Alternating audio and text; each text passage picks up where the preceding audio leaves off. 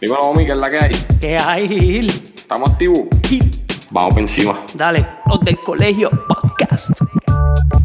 Quemando la malla. Coño, Omi, tienes que avisarme, papi. Ah, de verdad. Están en falla. De Puerto Rico.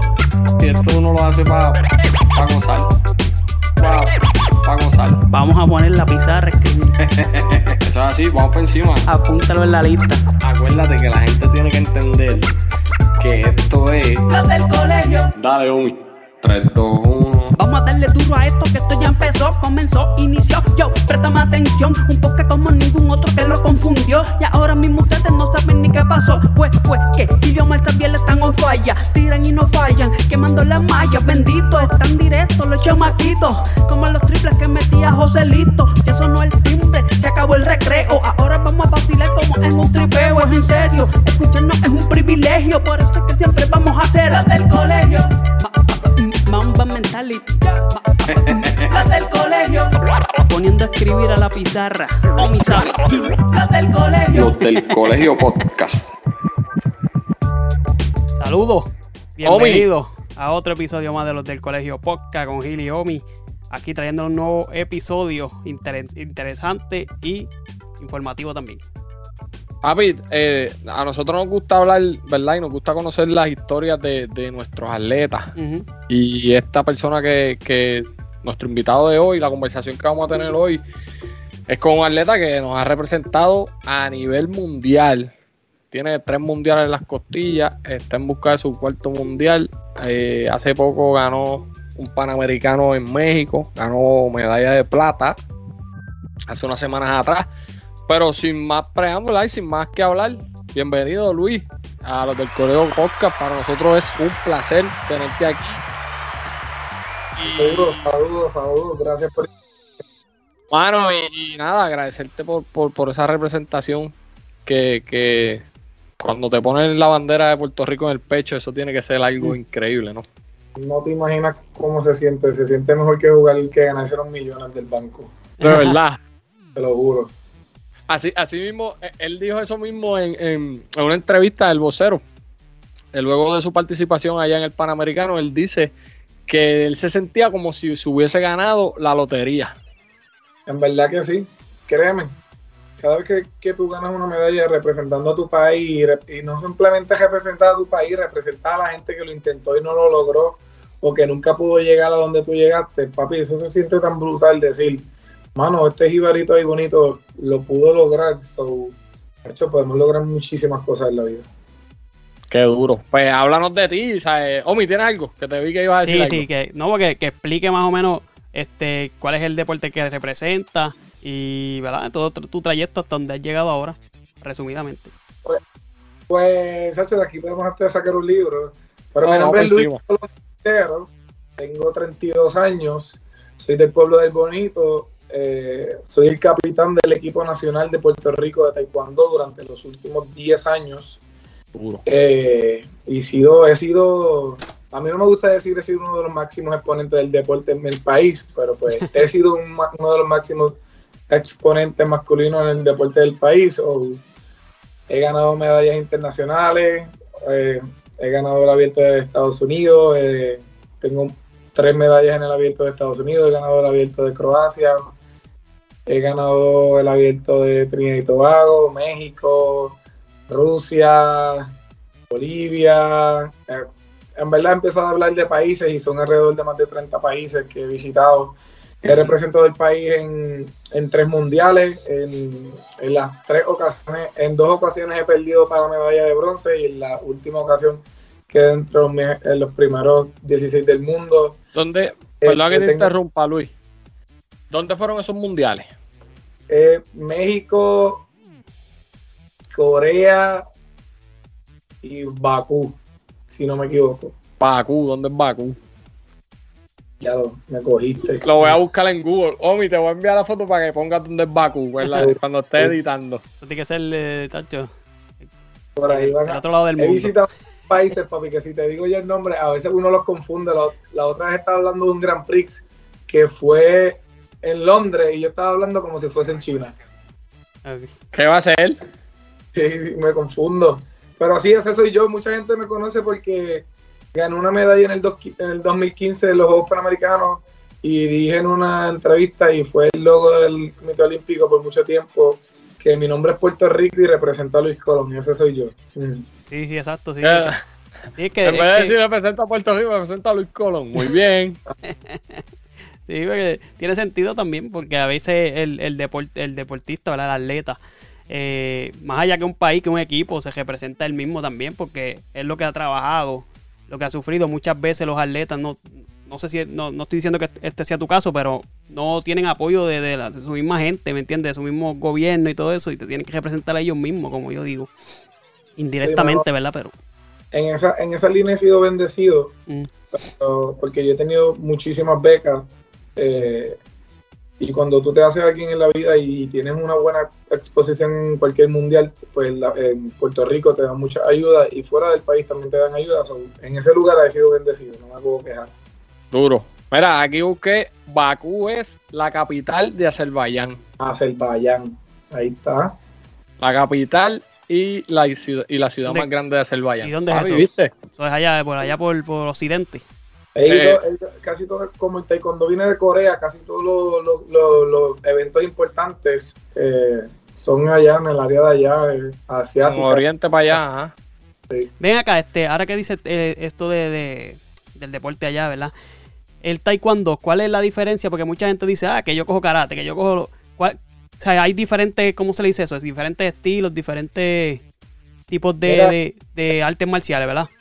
Lo más son diferentes pero somos familia. Algo bien importante que es es como tú le dije- dijeras a una jugadora de tenis de mesa que tú juegas ping pong Se encabronan. Sí, sí, sí. hay gente que se encabrona de una sobremanera. Sobre el taekwondo y el karate son deportes distintos somos hermanos pero la única diferencia pues que el deporte del taekwondo usamos eh, casi todo es piernas. Y no, no, no tumbamos a las personas al piso ni hacemos puños a las caras. Nosotros simplemente usamos las piernas, podemos patear a la cara, pero con las piernas.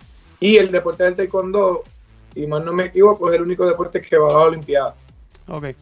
Ok. En este año yo creo que fue la primera vez que vamos a van a implementar el karate en las olim- a las Olimpiadas. Ya el karate que conlleva más manos y todo eso. Exacto, nosotros sí usamos las mano- manos, pero para bloquear Ok. uno con otro puño al, al, al pe- al pecho, que es donde tenemos los protectores, pero son 95% piernas. Duro. Mira, Luis, antes de entrar a, a tu último torneo, este, yo quisiera que tú me digas cuál ha sido el torneo que más, más memorable para ti. Mira, han sido dos. Venga. Ca- Cada torneo tiene, los atletas que, que, que escuchan el podcast, cada torneo tiene algo en especial. Siempre aprendemos algo, aunque no ganes medalla, siempre ganas algo. Yo siempre el lado positivo de lo que hacemos. Pero yo me di a conocer en el Mundial dom- 2011 en Corea, en Junji, Corea, cuando tú sabes que cuando tú eres nuevo en una selección, nadie confía en ti, nadie cree en ti, eres el nuevo, eres el prepa, eh, vengo Sí, con una manera de pelear diferente, con la pierna del frente, como si fuera un jab. eh, y en ese mundial pues, le gané a dos olímpicos, dos medallistas olímpicos, un mundialista, eh, una de las personas más importantes de, de México, y quedé quinto en el mundo, perdí en la, en la pelea para la medalla de bronce, que ningún hombre había llegado tan lejos. Y yo creo que eso fue lo que me puso en el mapa. Y desde ese momento, eh, eh, recuerdo que salí en todas las noticias de, Corea, porque yo fui uno de los pocos o el único atleta que cuando perdió, con el dolor que sentí en mi corazón, le, los dos estábamos en el piso, le, cogí la mano a mi atleta, eh, eh, mi competidor, y le levanté la mano en, son de victoria porque él también se lo merecía. Me acuerdo que era un muchacho de Senegal, 6'4", y llevaba tantos años luchando por eso, y mira, yo per- perdí 7 a 6. Era, eso, era, eso era el más que lo deseara, y en ese momento le tocó a él la victoria, y eso, mano, eso, ese momento se me paran los pelos, porque en ese momento yo puse mi nombre en alto y, y- el país en alto y recuerdo que fue la primera vez en la historia que el, del taekwondo en un mundial que le dan a un atleta corazón guerrero y nos dejamos un trofeo eh, por Corazón Guerrero y créeme que fue bien memorable porque me puso en el mapa y no simplemente me puso en el mapa, le gané a un atleta de Estados Unidos que tú sabes que en Puerto Rico y Estados Unidos siempre tenemos esa riña. Claro. Profesionalismo y le gané por una ventaja de más de 10 puntos y, y, él viene de Olimpiada. Y eso fue bien, bien grande para mí. Eso fue el Mundial de 2011. Exacto. Y después de ahí, para mí memorable fue el Grand Prix final que simplemente participa los mejores 15 atletas del mundo y Puerto Rico nunca había tenido la dicha de tener un atleta ahí. Y yo fui el atleta posicionado número 15 y el primer puertorriqueño en llegar a un Grand Prix final. Y en verdad eso eso nunca lo voy a olvidar porque pues de tú sabes si tú comparas lo que donde yo entrenaba ahí comparado con donde estas magnitudes de, de lugares que entrenan estos coreanos, rusos, japoneses, Sacho, yo sentirme ahí era un honor, era un honor de verdad. Y se, y se siente, te sientes intimidado cuando llegas a, la, esa, a esas grandes, esos grandes eventos. No, papi, porque tú sabes que a mí me enseñaron que en el bonito que, que te pongan de primera el mejor para partirlo y que tú seas el mejor. Y después se caguen todos en la madre cuando vengamos a los próximos. Me he sentido intimidado, yo, al contrario, a mí me, me excita pelear con estas personas que tienen renombre, porque cuando tú les ganes, ahí es donde la gente va a decir, espérate, este no era tan bueno como decían. Ajá. Mejor, sí, sí. O sea, Duro. Me gusta, a mí me gusta toda esa cuestión. Yo quiero, yo quiero saber algo, dos cositas, de, te quiero preguntar dos cositas acerca de tu infancia. ¿Cómo nació eh, eh, ¿verdad, el amor por, por el taekwondo o el interés? Y si en algún momento, ¿verdad? siendo un chamaquito o un niño empezó en el taekwondo, pensaste que en algún momento ibas a, a representar a Puerto Rico. Pues mira, siendo un niño, eh, el amor de- desde cuando comenzó cuando, cuando tú ves las películas de artes marciales y te empiezas a tirar patas y yo decía, diablo, pero si estas personas hacen eso, yo lo puedo hacer también.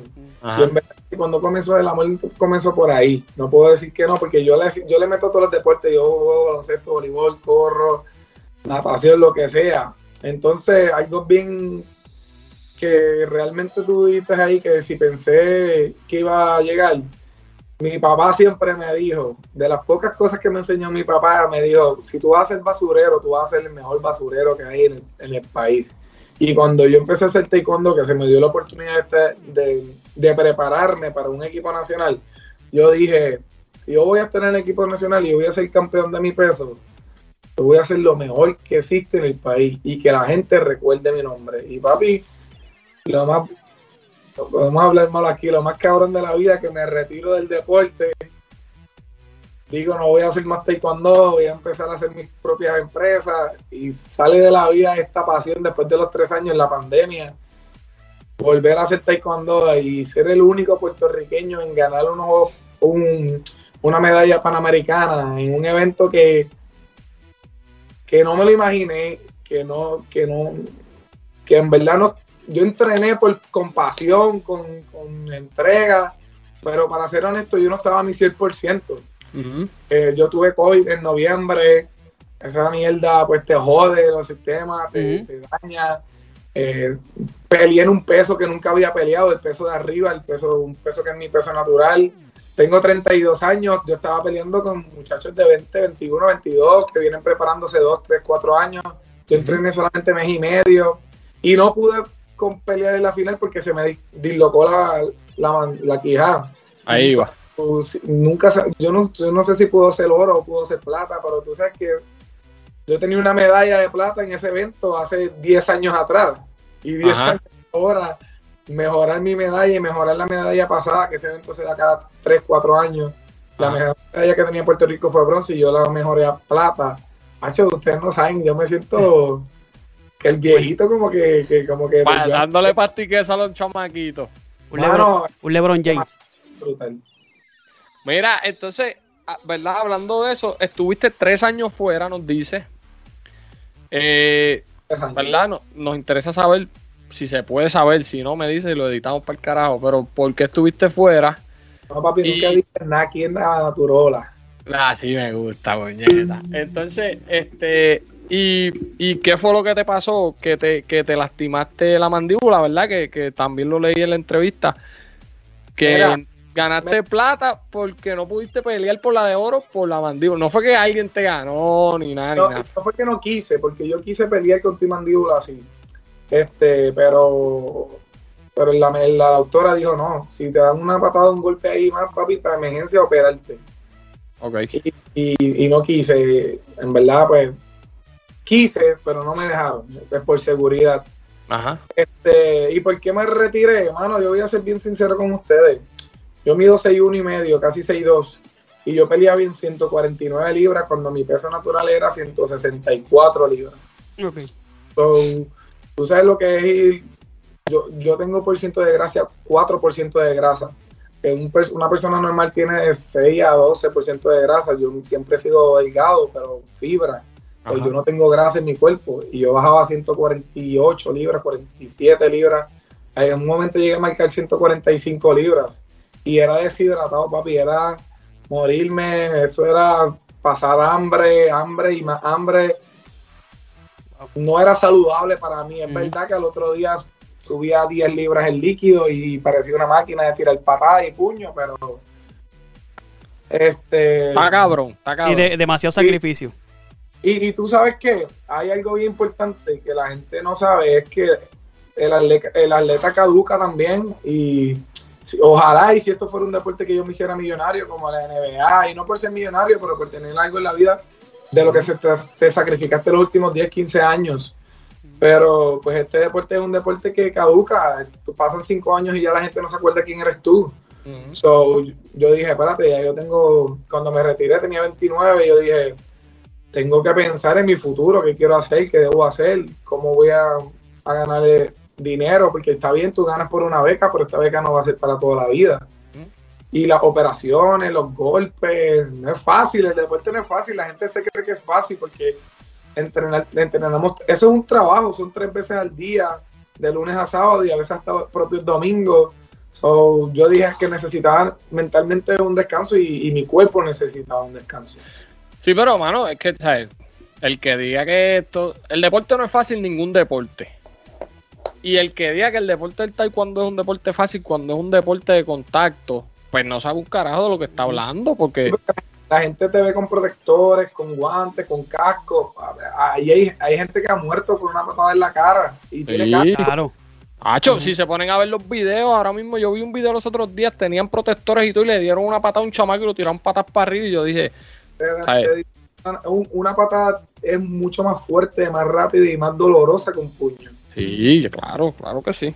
So, que sí. Y una patada de un profesional.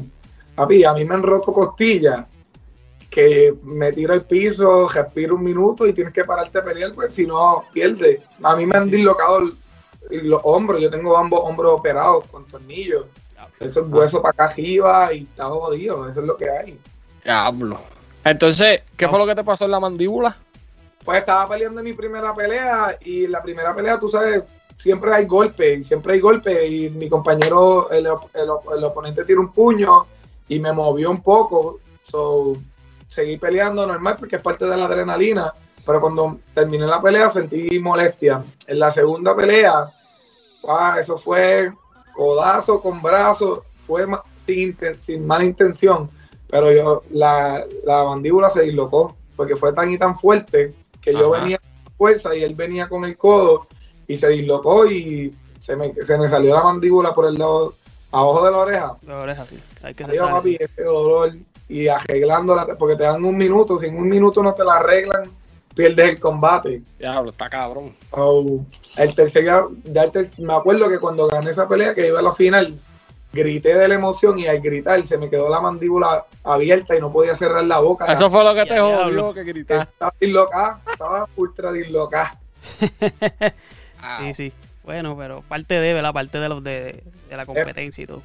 La felicidad ya, ya no importaba. Después de tres años y a los 32 años llegué a una final panamericana. Y no por quitarle mérito a mis compañeros, pero fui el único atleta que llegó a una final y que hace más de 8, 10 años el, primer puertorriqueño que llega a una final panamericana adulta.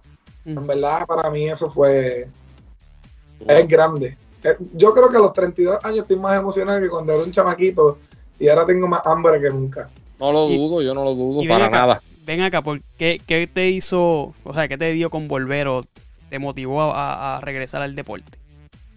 Pues, mano, yo quiero, yo quiero llevar un legado a la gente que hace mi deporte y a todos los deportes que tú sabes cuánta gente, a mí me, yo tengo alrededor de 20 mil seguidores en las redes sociales y, y la gente me escribe diciendo, este, tú eres mi inspiración, tú eres mi ídolo, tú, me llenas de, de gracia, de felicidad y yo quiero demostrarle a la gente que cuando tú te quitas cualquier situación que sea, económica, este, se te rompió un tobillo y pues tienes un año sin entrenar o simplemente la piensas que ya no tienes el grado, mano, cuando uno se retira, uno puede volver y puede eh, volver a hacer historia y puede volver a, estar entre las mejores personas del mundo. Este, yo quiero llevar un legado a todas esas personas que, que piensan que el retiro es lo último que hay porque ya no tienen nada más. Hacho, yo creo que están equivocados y yo creo que después del retiro, salir del retiro y volver a entrar a ese piso, yo creo que entras con más hambre y con una,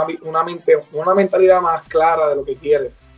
Y yo creo que eso es lo que yo quiero demostrarle a la gente, que, que si yo pude, ellos pueden también. Y quizás, quizás digo, puedo, ¿verdad? Dentro de lo que dices, puedo notar que quizás en esa primera vuelta había quizás un poco más de presión. Papi, lo más, ca- Santo Dios.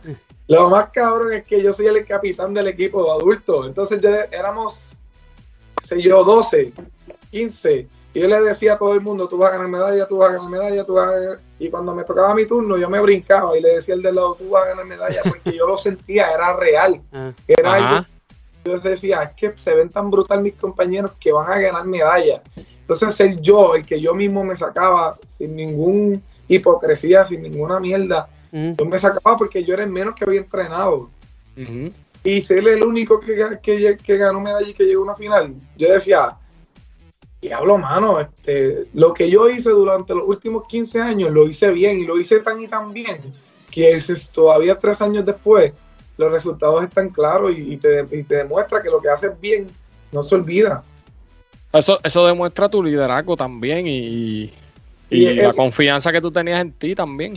Y, y también tengo que demostrarle a mis compañeros que el capitán va a hacer lo que sea por, por llevar esa bandera a lo más alto del podio y llevar a mi equipo a lo más alto del podio, porque está bien, la medalla la gané yo, pero la gané yo gracias a todos, el Mm. trabajo en conjunto. So, esa es parte de ser capitán del país. El capitán de un equipo nacional no simplemente es ahí el lindo, el que tira patada o uno de los buenos, no, es que tú te tienes que llevar el, el- el cargo de capitán y decir, mis compañeros no tuvieron la, la oportunidad, me toca, este, es hora de yo hacerlo. Seguro. Entonces, Luis, ¿qué es lo próximo? ¿Cuáles son las próximas metas? ¿Cuánto tiempo más vas a estar en el deporte? Mira, el tiempo pues lo decidirá mi cuerpo y, y yo también quiero darle oportunidad a otros jóvenes que crezcan en mi mismo deporte. este, pero hasta que mi cuerpo diga, hasta, hasta que mis piernas digan, hasta que mis rodillas me den y mis ganas de, de hacer taekwondo, pero le daría unos añitos más porque esto me apasiona, este es mi, esta es mi droga. Hay mucha gente que droga los dineros, droga, joven. Mi droga es el deporte del taekwondo y, es lo que amo. Y papi, lo, que- lo que viene es centroamericano, panamericano, Grand Prix, Opens, yo tengo hambre de, más y tengo hambre de, motivar a mis compañeros y a la gente que me sigue, los niños y jóvenes que me siguen. Tengo, tengo hambre de decirle, podemos, y nuestro país es pequeño pero grande en, lo que hacemos. So, tengo hambre de más. Sí, Duro, duro. Ese, ese próximo Grand Prix, que hablando fuera, fuera de verdad, off the record, dijiste que el Grand Prix es lo que es. Mano, pues, para mí el Grand Prix es mi meta. Es mi. mi te, te- te puedo decir con toda honestidad que si yo gano una medalla en un Grand Prix, esa medalla definir, definir, definiría mi retiro. Ningún puertorriqueño tiene una medalla en ningún Grand Prix. Los Grand Prix son los mejores 30 atletas del mundo, excepto el Grand Prix final, que son los mejores 15. Papi, yo gano una medalla en un Grand Prix. Ese es el- Siéntense aquí. Me llegó papá. gente, yo pude hacerlo, ¿verdad que yo pude? Es tiempo de ustedes. Me quito el sombrero y venga el próximo, porque un puertorriqueño lo pudo lograr, mil puertorriqueños más lo pueden lograr. ¿Y el próximo Grand Prix cuándo es? 2022. 2022, sí, un añito más. El mundial es en octubre de este año lo mov- movieron para el 22. Pues mucho mejor porque tengo más tiempo para prepararme. ¿Y eh, eh, dónde es? En China. Porque el mundial es en China, ¿no? Sí, los Grand Prix lo hacen alrededor del mundo. Puede ser en Londres, puede ser en China, puede ser en Corea, puede ser donde ellos digan. Ok, Ok. perfecto. Son solamente cuatro Grand Prix en un año. O ellos definirían los, los, los Grand Prix y los invitados también. Perfecto. Entonces, ya, ¿verdad? ¿Tienes algo más que decirnos de tu carrera? Porque quiero hacerte otras preguntas de otra cosa. Este, no, tú preguntas por ahí, yo contesto lo que sea. Este, uno- a mí me gusta que me pregunten. Yo, yo- hablar de uno es difícil.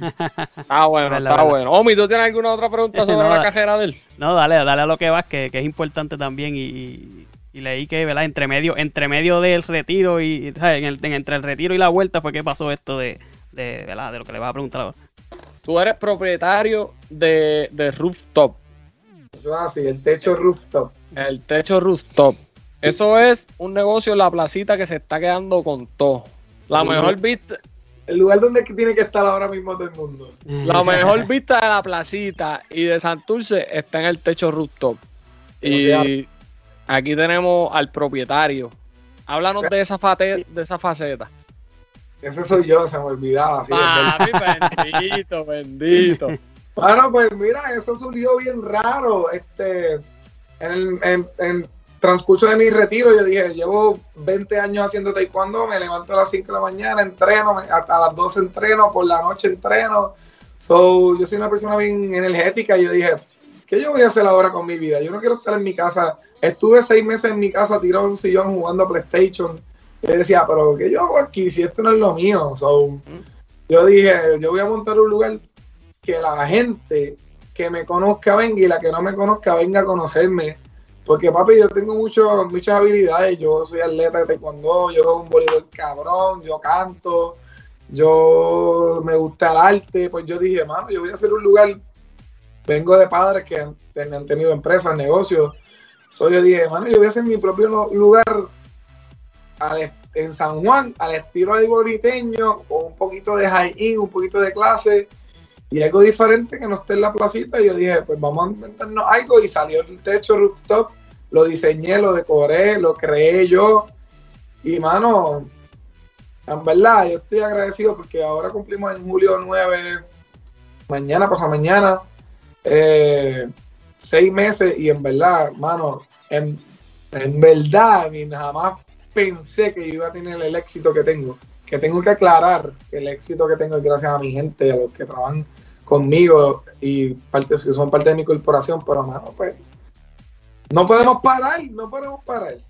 Javi, pero es que, es que, ¿verdad? Yo no he tenido la oportunidad de ir porque yo estoy en los estados, Mm. igual que Omi, pero las fotos que suben eh, las redes sociales, eso, eso es otra cosa. Y a mí mucha gente me ha hablado del negocio y es otra cosa, uno se siente súper bien ahí, ¿sabes?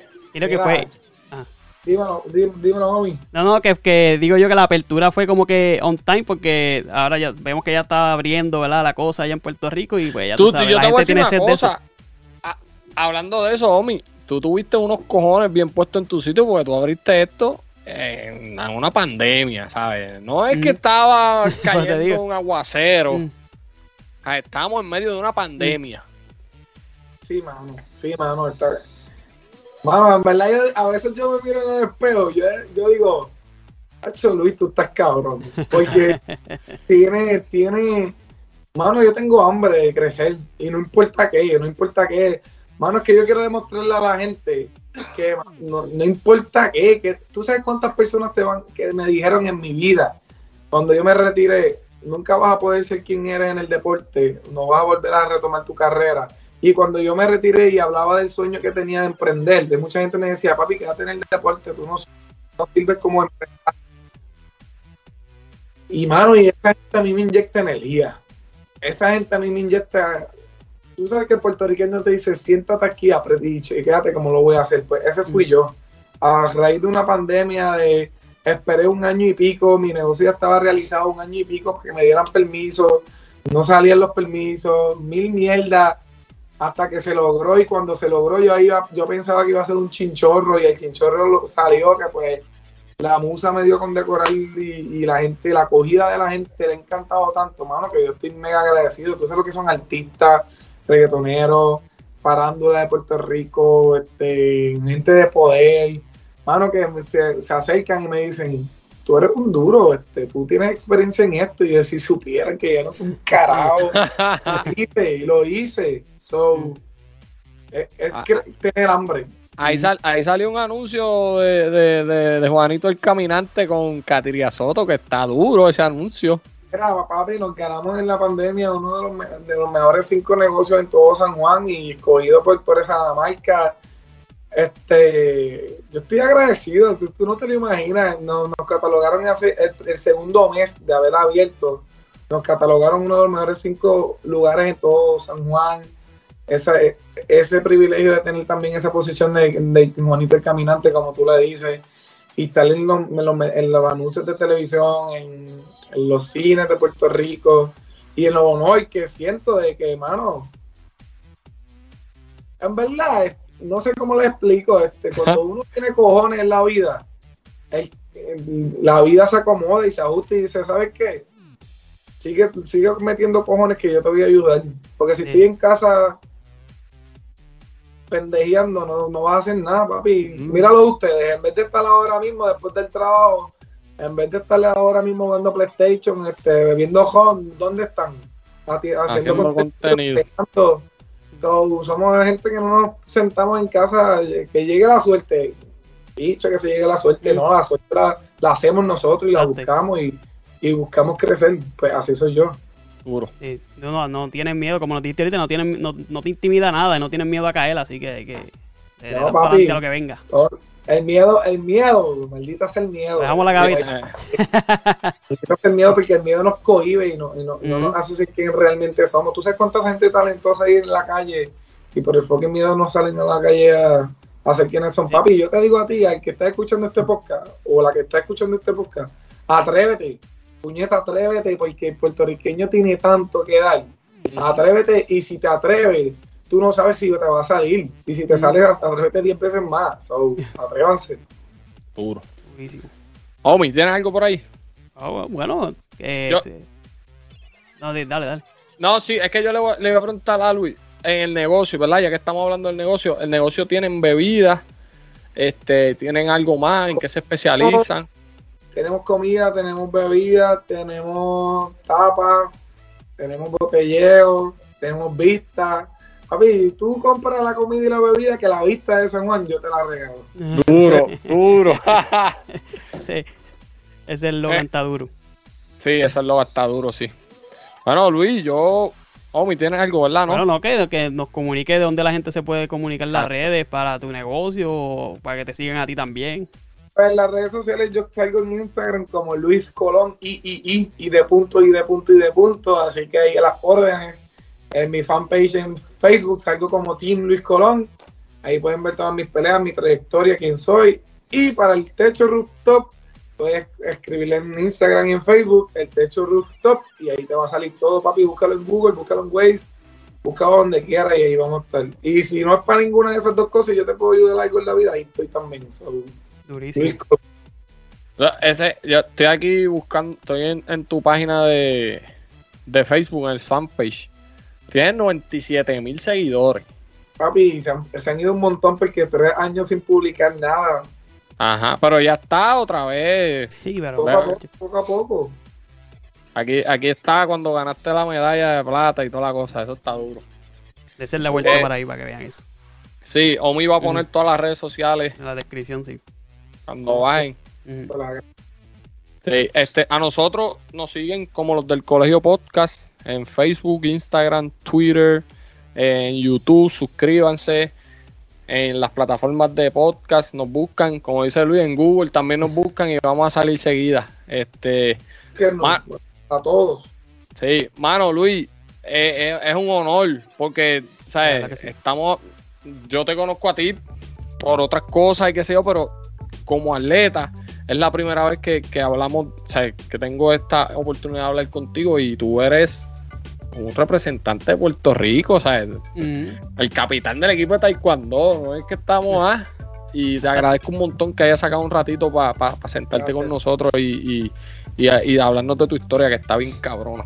Mira, gracias a ustedes por invitarme, en verdad se guillaron. Este, nada, quiero soltarle a la gente que, mano, mira, lo, la- lo único que le pedimos a ustedes es una, una simple ayuda, que nos sigan, que se suscriban y que, y que si tienen algún familiar que represente el país, pues mira, escribirle a los muchachos, los muchachos yo sé que no van a tener ningún problema con, con, con entrevistarlo y para eso estamos. Hoy soy yo, mañana puede ser tú, así que para eso estamos, para ayudarnos, mis hermanos. O lo que necesiten de mí, siempre voy a estar ahí con ustedes.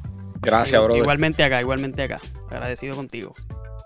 No te vayas, Luis, que te voy a preguntar algo. Llévatelo, Dale, Luis. vamos.